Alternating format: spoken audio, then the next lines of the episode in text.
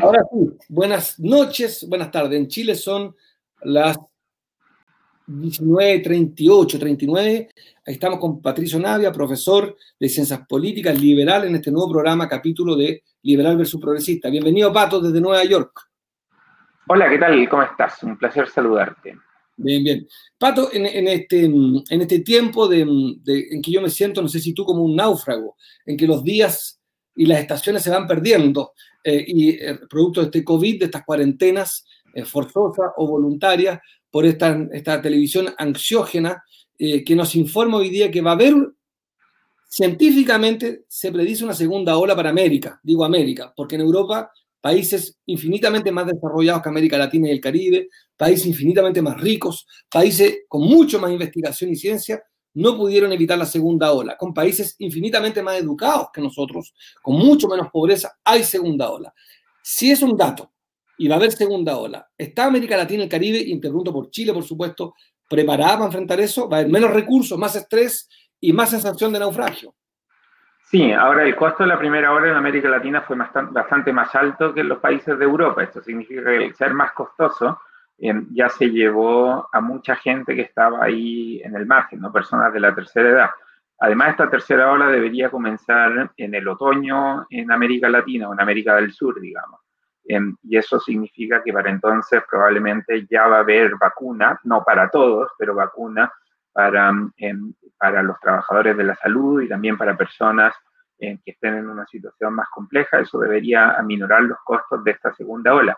Pero lo que vemos acá en Estados Unidos, por ejemplo, es que también está esa segunda ola, se está levantando con mucha fuerza, pero con diferencias sustantivas. Los lugares donde hay, em, donde se usa la mascarilla, donde hay distanciamiento social, em, lo han pasado bastante mejor que los lugares donde no hay este distanciamiento social y no se usa la mascarilla. Por ejemplo, Nueva York sigue con tasas bastante bajas considerando la densidad poblacional versus otros estados liderados por gobiernos republicanos, donde esto se ha disparado. O sea, también tiene que ver con qué tanto los gobiernos se comprometen y también con el cansancio de la gente, ¿no? que es probablemente lo que explica lo que ha pasado en Europa. Después de ocho semanas, eh, pues la gente dice, ya, esto se vino para quedar, no voy a poder seguir aislándome, tengo que salir, tengo que hacer cosas y eso dificulta la respuesta del país a la, a la pandemia.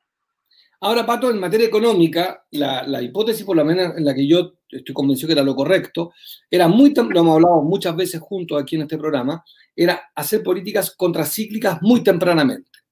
Por muchas razones. Una de ellas, el ejemplo más fácil o el más elocuente, es frenar la quiebra de pymes por el tema del empleo. Ahora, si enfrenta una segunda ola, la pregunta es en, en, el sentido autocrítico, a ver, pensando de manera como abstrayéndome de la reflexión mía, sino bueno, ahora si viene la segunda ola, ¿esto le daría la razón a este gobierno de haber sido mezquino? Yo creo que le daría la razón al gobierno no declarar cuarentena nacional en marzo. Acuérdate, en marzo tuvimos en una discusión bastante grande en el país de mucha gente que decía cuarentena nacional ahora, otros países lo hicieron, Argentina lo hizo, por ejemplo, y la cuarentena nacional pareció no ayudar mucho, sino simplemente retrasó el golpe fuerte de la pandemia. Argentina, por ejemplo, ya nos pasó en tasa de muertes por millón de habitantes. O sea, después de seis meses de, mantener cerrado el país, resulta que Argentina le golpeó tan fuerte como a nosotros. Así que creo que hay que reconocerle al gobierno lo que intentó hacer de decir no vamos a cerrar todo el país porque el golpe económico va a ser muy fuerte, vamos a tener estas eh, cuarentenas locales que así funcionan eh, mejor porque al final del día, comparado con los países que hicieron cuarentena nacional, esos países nos les resultó mejor de lo que nos resultó a nosotros. Entonces creo que ahí hay un mea culpa que hacer de aquellas personas que pedían la cuarentena nacional de forma un poquitito desesperada, porque los países que hicieron esa cuarentena nacional no, no les fue muy bien. Pero al gobierno sí le fue mal en esto de cuánto dinero le iba a poner a la economía. Yo creo que ahí el, el hecho de que el gobierno no metió tanto dinero a la economía como tendría que haber metido produjo una serie de otras consecuencias negativas con las que vamos a seguir por un tiempo largo, entre ellas los dos retiros del dinero de los fondos de pensiones que nos generan un problema a largo plazo. O sea, Chile va a tener problemas mucho más grandes de pensiones ahora cuando esto se podría haber solucionado mucho mejor con ayuda económica del dinero del gobierno a la gente que lo necesitaba. Y la consecuencia de este retiro en la inflación también fue eh, no trivial, ¿no? Para todos los chilenos que pagan en deudas en UF, eh, la UF va a, ver, va a subir de forma permanente ya para siempre, ¿no? Gente que está pagando 20, 30 años van a tener que seguir pagando los costos de esta subida en, la inflación que creo que podríamos haberla em, evitado también. Entonces, un reconocimiento al gobierno y es que la idea de la cuarentena nacional era una mala idea, no le funcionó a nadie que lo hizo, pero por otro lado una crítica también al gobierno y es que tendrían que haber metido mucho mejor el paquete económico. Recordemos algunos errores tontos que cometió el gobierno, como entregar cajas con alimentos, canastas con alimentos. Ese tipo de cosas claramente no ayudaron tanto como podría haber ayudado haberle metido de forma más ordenada y gradual plata a la economía. Ahí en francés se dice molestar, a alguien, se, le dice taquiné, te voy a taquiné, que significa molestarte. Verónica Cifuenta, que en Adoro, dice, Pato, tú eres liberal, ¿qué tal tu ministro de Hacienda? No lo dice peyorativamente, ahí dice, mira, ¿qué opina Patricio de las opiniones de Briones? Que se dice liberal el ministro, así es que es una pregunta buena leche, pero es cierto, eh, Briones se define liberal. Tienes un ministro que pertenecería a tu familia en este programa en que buscamos dibujar el mundo en, binariamente. ¿Qué tal tu ministro para molestarte?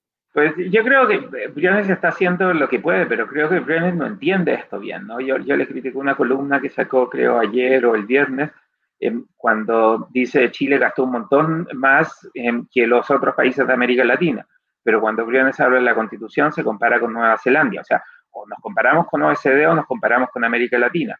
Si nos comparamos con América Latina, pues sí, efectivamente gastamos más plata, pero las historias de constituciones en América Latina, nuevas constituciones han sido un desastre. O sea, si te comparas con América Latina, no estamos tan mal y no tendríamos que haber avanzado por proceso constituyente. Si nos comparamos con países OSD, sea, igual y nos va bien en el proceso constituyente, eh, pero gastamos muy poco respecto a lo que gastaron los otros países OSD. Yo creo que la comparación que corresponde es la comparación con América Latina y por eso me parece un error irnos por el camino del proceso constituyente, pero ya entramos. Em, y gastamos un poco más que los otros países de América Latina. En eso no lo hemos hecho mal cuando nos comparamos con América Latina, pero si te quieres comparar con los países de la OSD, pues entonces no nos metimos la mano lo suficiente al bolsillo. Claro, yo, yo creo que además en, en, los detalles estaba, estuvo además el error del gobierno en, esta... Acuérdate tú que ellos no hicieron de golpe y sopetón, como lo hizo entre otros Bolsonaro, eh, un bono directo, lo hicieron el IFE 1, 2, 3, 4, 5, 6. Claro, si tú sumas todo, pero existe un estrés social también. Acuérdate tú esta vieja discusión que hasta tú eres vieja, pero del otoño anterior, que era a quién le correspondía eh, el subsidio. Creo que además en el camino, aunque la sumatoria matemáticamente da algo, lo que no es cierto es que hubo mucho, mucho estrés. O sea, hubo lentitud en la oferta, pero además en la entrega hubo mucha lentitud. Ejemplo elocuente fue también el bono de clase media, que tiene hoy día, ¿te acuerdas? No sé, el 29 de noviembre se acaba el plazo para que devuelvan el dinero, no sé, 300 mil, no recuerdo el número, cientos de miles de chilenos, y yo estoy seguro que algunos de ellos de buena fe intentaron eh, acceder a un bono, que donde, la, donde además hay un deber de provisión del Estado. El Estado tiene un deber jurídico de si abre una puerta, es el Estado el que debe dar la garantía de que, tú no puedas acceder. No es a ti, en eso la responsabilidad jurídica le corresponde al Estado. Pato, este es un gobierno que no gobierna. Em, pierde, perdió la encuesta, pierde en la calle, pierde en la Cámara de Diputados, pierde en el Senado. Sí, un punto adicional sobre la ayuda económica. Hoy día una persona que eh, Biden nombró a su equipo de de respuesta a COVID, que Biden sin ser presidente ya tiene un equipo de respuesta a COVID, decía, mira, no podemos pretender cerrar el país si no le ayudamos a la gente, ¿no? Si no, si no podemos cerrar los restaurantes si no le decimos a esa mesera del restaurante em, cómo va a poder pagar sus cuentas a fin de mes. Entonces no tiene mucho sentido decir vamos a cerrar los restaurantes porque la mesera del restaurante tiene que salir a trabajar igual porque si no, no puede pagar las cuentas a fin de mes. Em, y creo que ahí es donde falló un poco, falló sustancialmente el gobierno. Y el gobierno se comportó como este marido que le da dinero a la señora que se queda en casa y le da dinero todos los días para que compre cosas para el, para el almuerzo, ¿no? Entonces la señora le tiene que andar pidiendo plata todos los días para comprar cosas para el almuerzo cuando tendría mucho más sentido hacer un presupuesto mensual y decir, pues este es el dinero para eh, el gasto de la casa, cuando recibo mi sueldo, eh, te lo paso. Y el gobierno está como soltando plata eh, de a poco, en vez de decir, esto es el paquete, así vamos a soltar en toda la plata. Y creo que eso va a tener consecuencias de largo plazo complicadas para Chile, como las está teniendo en otros países de América Latina. O sea, los problemas que hay en Perú no se pueden entender si no se entiende en el golpe que produjo el COVID en la economía peruana. En, Perú la economía está cayendo con mucha más fuerza que la economía en Chile. El descontento de la gente tiene mucho que ver con el hecho de que la gente dice, mira, estoy solo peleando contra la pandemia, no hay una estructura del Estado capaz de responder y tampoco veo al gobierno em, preocupado demasiado, preocupado lo suficiente de lo que nos está, de lo que nos está pasando. Y ahí conecto con lo que me decía recién del, del gobierno chileno. Yo creo que efectivamente este no es, es un gobierno que no gobierna. O sea, lo que dice el gobierno vale cero. Había una foto que, que tuiteó Renato Garín, el diputado de Pamela Giles, dándole cátedra a los diputados de derecha y todos los diputados de derecha alrededor de Pamela Giles escuchando lo que ella tenía que decir antes de la votación. Y yo eh, irónicamente comenté, bueno, mira, si la BIM fuera el Congreso probablemente no junta tantos diputados a su alrededor de Chile Vamos. Este gobierno no manda, nadie le interesa muy bien lo que hace el gobierno.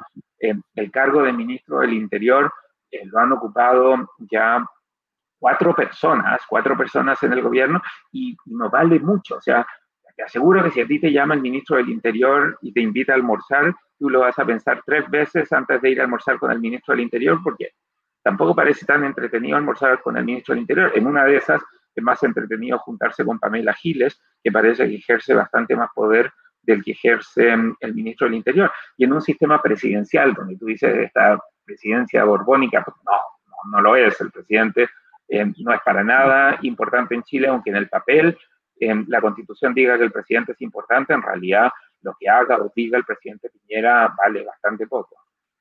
No, eh, bueno, tanto es así que, aunque yo te voy a decir algo al respecto, antes de hablar de, de, la oposición, para cerrar el capítulo gobierno, yo sé que yo estoy convencido que a esta altura a Piñera no le incomoda el segundo retiro del 10%.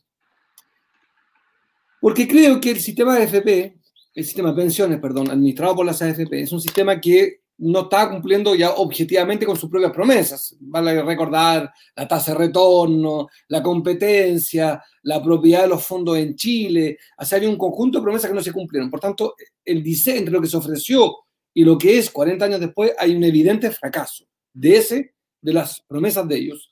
Y a mí me parece que a esta altura el, eh, Piñera, su familia, su hermano y él van a tener una estupenda explicación de por qué fracasaron. Dirán, el sistema era bueno, pero ustedes con los dos retiros del 10% lo echaron a perder. ¿Te hace sentido? No mucho, porque el presidente no, no, lo pudo intentar frenar. O sea, podría haberlo vetado, aunque fuera simbólicamente. Si yo me opongo a algo, si yo creo que algo es malo, dejo el presidente de que es malo. El presidente no lo quiso vetar. Entonces, por eso mismo, Por eso mismo, lo que digo es que a él, a él le acomoda esto. No lo ve.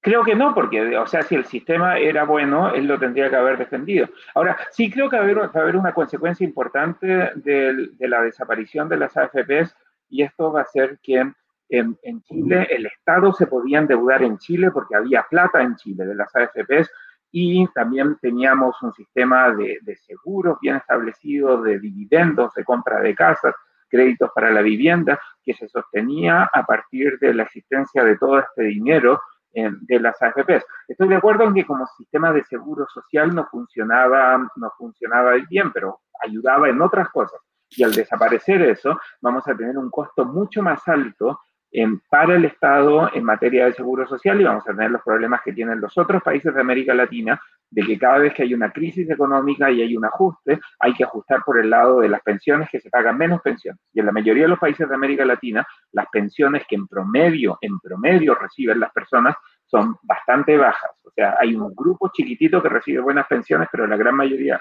de la gente recibe pensiones muy bajas y para allá vamos. Lo que, lo que te quiero decir, para, no, para, no majadero, pero para que pasemos a la oposición, es por lo mismo, como Piñera podría vetarlo y no lo ha hecho, es que en alguna parte creo que no le incomoda, porque si le incomodara de verdad, él tiene la herramienta, él lo habría vetado la primera y la segunda vez con mucha fuerza, él tenía, para eso, para, para eso se es presidente, para ejercer el poder de tus convicciones. Oye, Pato, hablemos de la oposición, ¿por qué según tú eh, estamos nosotros tan divididos? ¿Qué es lo que, ¿Cuáles son nuestros incentivos para estar en la identidad y no en la unidad. No digo por mí, nosotros como partido somos parte de la unidad, pero eh, para no decirlo yo, que un liberal nos mire, eh, una terapia eh, liberal al sector oposición. ¿Por qué estamos tan divididos entre nosotros? Pues porque lo que une a la oposición es su oposición a Pinochet, ¿no? Lo que los une es el plebiscito del 88. Entonces hay, mucha unión en decir Pinochet malo, no queremos a Pinochet, no queremos ni a Pinochet, ni a su constitución, ni al sistema electoral, ni a las AFPs, o sea, están súper claros en lo que no quieren, pero no está claro en lo que quieren. Y el 89, cuando se forma la concertación con Patricio Elwin como candidato, es porque Pinochet iba a seguir ahí hasta el 98. Pero ya a partir del 98, cuando Pinochet es arrestado en Londres, los puntos de unión hacia adelante se complejizan mucho lo que termina uniendo a esta coalición siempre es hacer algo contra Pinochet. Incluso en el plebiscito del 25 de octubre, la coalición se terminó para, unir, para terminar con la constitución de Pinochet, pero más allá de eso, no hay mucha unidad. Algunos quieren nacionalizar el agua, otros no quieren nacionalizar el agua, algunos quieren un sistema unicameral como tú, otros quieren mantener el sistema presidencial, algunos quieren solo reformar las AFP, otros quieren crear un sistema de reparto pero no hay unión respecto al futuro, hay una unión respecto al pasado, y el pasado pues ya está en la constitución de Pinochet, que está media muerta, y ya va a ser difícil encontrar algo, no se van a unir contra Lucía Iriarte, o sea, no, no queda mucho punto de unión en la, en, en la izquierda. Yo creo que el desafío está ahora en plantear un norte para la centro y para la izquierda, que sea un norte que los pueda, que los pueda unir. Y me parece que ahí no están trabajando en eso. ¿no? El mundo que quiere Pamela Giles o el país que quiere construir el Frente Amplio es bastante distinto al país que quiere construir la democracia cristiana, el país eh, en términos valóricos y morales que quieren sectores de la DC es bastante distinto al país eh, que quieren sectores más liberales en lo valórico y, moral, y creo que ese es un problema de difícil solución. De hecho, yo no le veo mucha solución. Pato, para ir al tercer y último tema, em, tú naciste en Perú. Así es. Tu país está hoy día, eh, es noticia nuevamente por su crisis política. Y esbozaste una explicación, dijiste, la explicación es simple, no es simple, dijiste, una explicación es eh, la caída económica. Em, es también un elemento de corrupción, que es lo que es más importante si uno tuviera que ponderar. Una, una, una, generación nueva que no acepta una clase política evidentemente vinculada a actos de corrupción o el hambre, para ponerlo... yo creo que la, verdadera explicación es una tercera explicación y creo que hay lecciones importantes ahí para Chile. Perú no tiene un sistema de partidos. Ya desde el fin de la era de Fujimori en 2000, a fines del 2000, cuando Fujimori renuncia eh, por fax desde Japón, Perú se quedó sin partidos y no hay partidos. los 130 miembros del Congreso Unicameral peruano, que por cierto tienen un sistema medio semipresidencial, eh, pertenecen a distintos partidos y se van cambiando de partidos todo el tiempo. O sea, este gabinete del presidente que duró cinco días tenía algunos que habían sido ministros de PPK, otros que habían estado con Ollanta Humala, otros con Alan García. O sea, los, legisladores se cambian de un partido a otro con una facilidad como cuando uno se cambia de empresa telefónica. De hecho, hay legisladores que en los diez meses que lleva este Congreso, que se eligió en, enero, se han cambiado tres veces o cuatro veces de partido. O sea, con más facilidad que, que, que cambiarse de empresa, de empresa telefónica. Y la ausencia de partidos, esta idea de que los partidos son todos malos, ha hecho que Vizcarra, por ejemplo, que cerró el Congreso, o sea, disolvió el Congreso para convocar una nueva elección a comienzos de 2020, no tuviera un, un partido con el que gobernar. Y el que asuma, sea Vizcarra, sea el que sea, no va a tener partidos con los que gobernar de aquí a julio del 2021. La noticia peor todavía es que el próximo presidente probablemente tampoco va a tener partidos para gobernar. O sea, cuando la gente habla de los independientes, de la importancia de los independientes, de que todos los partidos son malos y los independientes son buenos, pues hay que mirar a Perú. Perú es un país sin partidos, donde son todos independientes, o sea, los legisladores son agentes libres, y eso ha sido un desastre, un desastre para la democracia, la democracia peruana. Y es un desastre que da lo mismo el que ocupe el Palacio de Gobierno, el Palacio de Pizarro a partir del eh, día de mañana o la próxima semana. No va a tener mayoría en el Congreso y los congresistas están a la venta. Entonces la gente efectivamente dice son todos unos corruptos. Pero una de las razones por las que hay corrupción es porque no hay disciplina partidista. Todos los congresistas se venden al mejor postor porque como no hay partido, no tienen ningún tipo de lealtad. En Chile hemos visto crecientemente que los partidos se están debilitando, que los legisladores se meten en un partido, después se meten a otro, eso le pasó al Frente Amplio, también por cierto le pasó al PRO, le pasa a la DC, le está pasando a todos los partidos, y si no hay partidos políticos, la democracia no funciona. Eso es un problema enorme en nuestras democracias latinoamericanas y las cosas están empeorando, no están mejorando. Tanto así que hay 35 candidatos presidenciales para la elección de abril, si no me equivoco. Em, la vez pasada eran 24, o sea, incluso... La vez pasada no, no, el, el 2016 fueron 10, en 2011 fueron 10, en 2006 fueron 20, y de los 20 habían dos hermanos, o sea, Ollanta y Ulises Humala. O sea, es la única elección que yo conozco en América Latina donde dos hermanos fueron de candidatos presidenciales. Es como que tengas, en Chile tienes un primo y un sobrino, o sea, un tío y un sobrino, que son los CAS, pero en Perú eran hermanos. Ahora, aquí va a tener 34, 35, ¿no? Candidatos presidenciales. Sí, inscritos. En, 2000, todavía no se inscriben. Las elecciones, la primera vuelta es en abril, los candidatos se tienen que inscribir a comienzos de febrero entonces todavía hay bastante espacio para negociar, pero eh, por lo menos cuando uno va a, mirar la lista que tienen los politólogos peruanos, hay por lo menos 20 personas que ya han declarado que van a ser. Probablemente baje un poquito, pero tendremos 12 o 15 candidatos presidenciales y eso de nuevo confunde al electorado con tantos candidatos.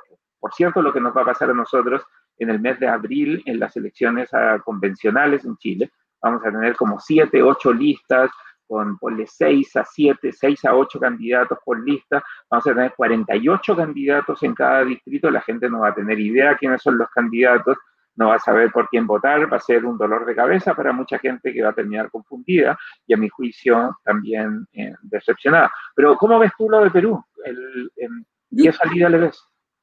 Yo la política peruana la conozco menos que tú, la conozco bastante también. Yo estuve muy cerca del proceso contra Fujimori el 2001-2002 tuve varios meses ahí y me quedé con la impresión de que, igual que tú, que son, eh, primero que es mucho más salvaje que la nuestra. La, hay una prensa chicha y una prensa formal, formal, pareciera que nosotros conocemos, que es bien brutal. Ahí las escuchas telefónicas son tan despenalizadas, las filtraciones, las cámaras ocultas. Es una política muy, muy eh, salvaje. Em, y por tanto, candidatos presidenciales que son reconocidos o calificados de sustantivos serios pueden caer de repente por un video en un día lunes en la mañana. Eh, lo que nosotros vivimos con Longueira, me acuerdo, esta, este, esta noticia de una renuncia en Perú es cuestión casi en las campañas presidenciales de todos los días. Eh, es bien impactante. Entonces, no me atrevo a decirte cuál va a ser el, el, proceso. Me da la impresión que la ola progresista que incipiente entre México, Argentina, Bolivia, de algún modo la chilena, puede tener algún, esta vez, algún impacto y me da la impresión que la izquierda peruana puede esta vez haber una mayor cohesión que otras veces. No sé si conozco una parte de ellos, es una izquierda muy débil, muy frágil, pero me da la impresión que la vez pasada eh, ya sacaron un 20% con Verónica Mendoza, eh, hoy ya no son lo que eran antes, pero si, si se ordenan un poquito podría tener una opción del 20% de nuevo. Y hoy día en Perú, tú lo sabes mejor que yo, con un 20% eres fuerza de influencia incluso para pasar a la segunda vuelta.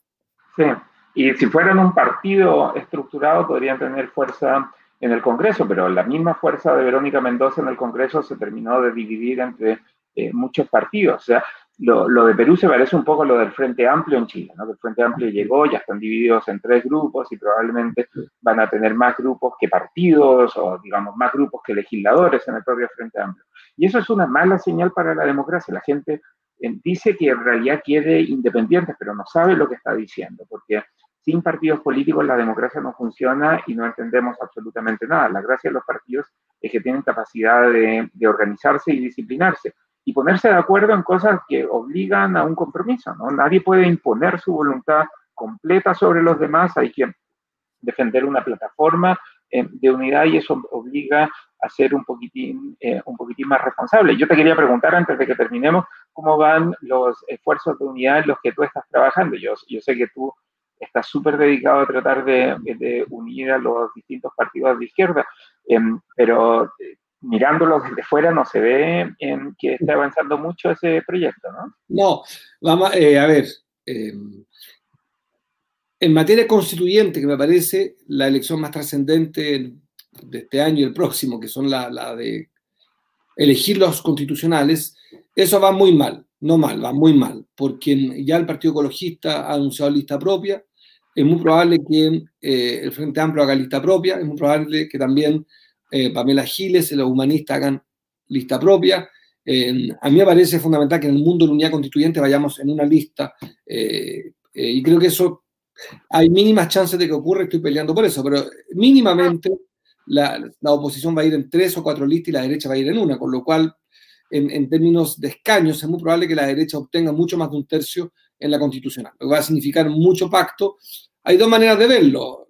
Malo para los que creemos en una constitución de derechos sociales, y será mejor porque supondrá también entonces en los hechos una constitución más consensuada en la política. Lo que, mi, temor es que quede muy divorciada de lo que quiera la gente y que por la incapacidad nuestra, si es cierto ese 80% se, se multiplica a una constitución de derechos sociales, lo que nos está demostrado, eh, quiere decir que habremos fallado y será una primera gran derrota. Eh, yo creo que estamos cometiendo un error en la oposición muy grave y, si hay alguien viendo, no sé que hay periodistas viéndonos, mi llamado es hacer el máximo sacrificio en la electa constituyente. No lo veo bien porque creo que en la oposición hay más partidos que en la derecha, y en la oposición hay más hambre de identidad que en la derecha. La derecha es más nítida la gente, la nuestra es más dispersa. Pero y, en las conversaciones que tienes con el Frente Amplio y con la, con la ex nueva mayoría, que ahora se llama como Unidad para algo, ¿no? Constituyente, Unidad Constituyente. Unidad Constituyente. unidad Constituyente, muy ahí entienden, están conscientes de lo que está pasando o están en negación? O sea, dicen, si sabemos que esto si sabemos que vamos a chocar, pero no podemos hacer nada, o están diciendo no vamos a chocar. Lo primero, sabemos que vamos a chocar y nos cuesta mucho reaccionar, creo. Una parte la dirigencia y otra parte está más. Yo diría, eh, hay un debate. Creo que lo vamos a ganar en estos días de ir en una lista única. Tengo la impresión de que va a haber espacio para, para pedir lista única. ¿Con cuánta pasión? No lo sé, pero va a haber la propuesta de una lista única en la unidad constituyente. Y en el Frente Amplio, de lo que leo y de lo que sé, los veo muy divididos, entre los que entienden que es clave ir en una sola lista, que el país, o al menos la oposición pide unidad, y los que creen legítimamente, pero a mi juicio equivocadamente, que este es el momento de hacer una lista de identidad antineoliberal con el Partido Comunista. Yo también creo que el neoliberalismo ha fracasado en muchísimas políticas, pero también entiendo de que hay sectores que son más moderados que yo, que nosotros, que también son hoy parte de la oposición y que quieren un cambio. No el cambio que yo quiero, pero por lo menos comparten la idea de aumentar el gasto social, de revisar la deuda pública, de aumentar el gasto público para proteger a los chilenos. Y por tanto, por ahora, en una ley de emergencia social, sé que contaríamos con los votos de la democracia cristiana. Por tanto, sería un error, a mi juicio, no forzar ese encuentro, subrayar ese punto de encuentro, eh, sin dejar de atender que tenemos enormes diferencias con muchos colectivos. Pero creo que no, que el Frente Amplio está muy dividido y el problema hoy día, esta semana, creo que va a estar muy intensa la agenda entre ellos. Por el lado nuestro, creo que vamos a ganar en la unidad constituyente la propuesta de lista única. Creo que eso va a ganar en estos días. Creo que va a haber un anuncio de lista única en estos días que vienen. Lista única para la convención constitucional. Exactamente. a mí, mirándolo desde fuera de nuevo y desde acá de Nueva York, una de las cosas que me sorprenden es que algunos partidos están más preocupados de la presidencial en noviembre, con candidatos que están marcando dos, tres puntos, eh, con el 70% de la gente que dice que no le importa todavía la presidencial y por eso no tienen candidato, quiere la elección de abril para gobernadores regionales, para alcaldes y para miembros de la Convención Constitucional. O sea, en tu propia coalición hay varios que ya se están lanzando como candidatos presidenciales y no están discutiendo todavía cómo ganar las elecciones a gobernador regional, cómo ganar las elecciones de la Convención Constitucional. O sea, se están comiendo el postre antes de que siquiera sirvan, eh, sirvan la mesa, ¿no? Peor aún, te diría otro dato, creo que hay más hambre de resolver las candidaturas a alcalde que las de constitucionales.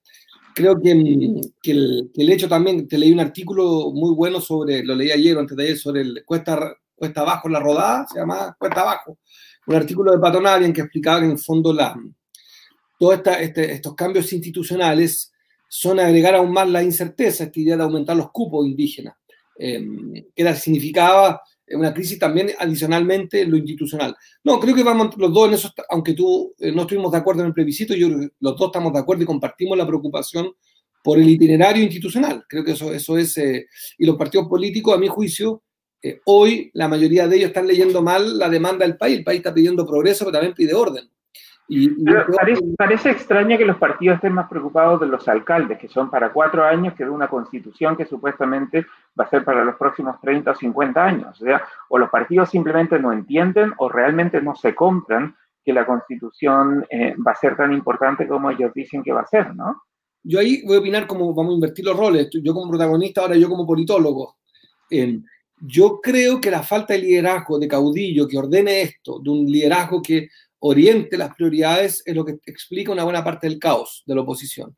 Si hubiese un liderazgo que dijera, mire, esta es mi prioridad, eso ordenaría los intereses de los partidos. Hoy día es una suerte de balcanización em, identitaria. Cada uno quiere ser Croacia, el otro quiere ser, no sé, Serbia. Cada uno tiene su demanda territorial y hay poco de vida en común, poco de eso. Humildemente estoy tratando en lo personal de apoyar y de, de, dar ciertos vectores, pero creo que todavía está faltando un líder de la oposición. Y en eso ha fracasado todos los candidatos presidenciales que se han hoy día eh, autoproclamados. Pienso en Jadwe, en eh, Heraldo, en eh, todos los que se han inscrito legítimamente en el, diario, en el papel impreso, en los diarios como candidatos, no están cumpliendo siquiera con ordenar esto, con decir, mire, esta es la prioridad. Ninguno de ellos está, de lo que veo, porque estoy bastante cerca a través de Camilo, Ricardo y la Andrea, no hay ningún candidato presidencial en las reuniones. Son los mismos que no están en las reuniones, que es bien impactante. O sea, yo no, yo, me impresiona mucho que no hay un liderazgo. Tú y yo que nos fascina la política chilena, yo me acuerdo perfectamente que cuando Elwin o Frey o Lagos, incluso Bachelet con su silencio, daban ciertas directrices, decían, de hecho Bachelet, recuerda tú, que impone a Giorgio Jackson eh, por Santiago, que impone una lógica en la negociación parlamentaria. Ella impuso una lógica. Eh, Partido Comunista, por ejemplo, el ingreso del Partido Comunista lo impuso ya desde las elecciones de 2008 municipales, donde por primera vez entró una alcaldesa comunista en, en, en Pedro Aguirre Cerda, creo fue, eh, porque Bachelet dijo que esto iba a ser así, o sea, ella no participaba en las negociaciones, pero era la líder de la coalición.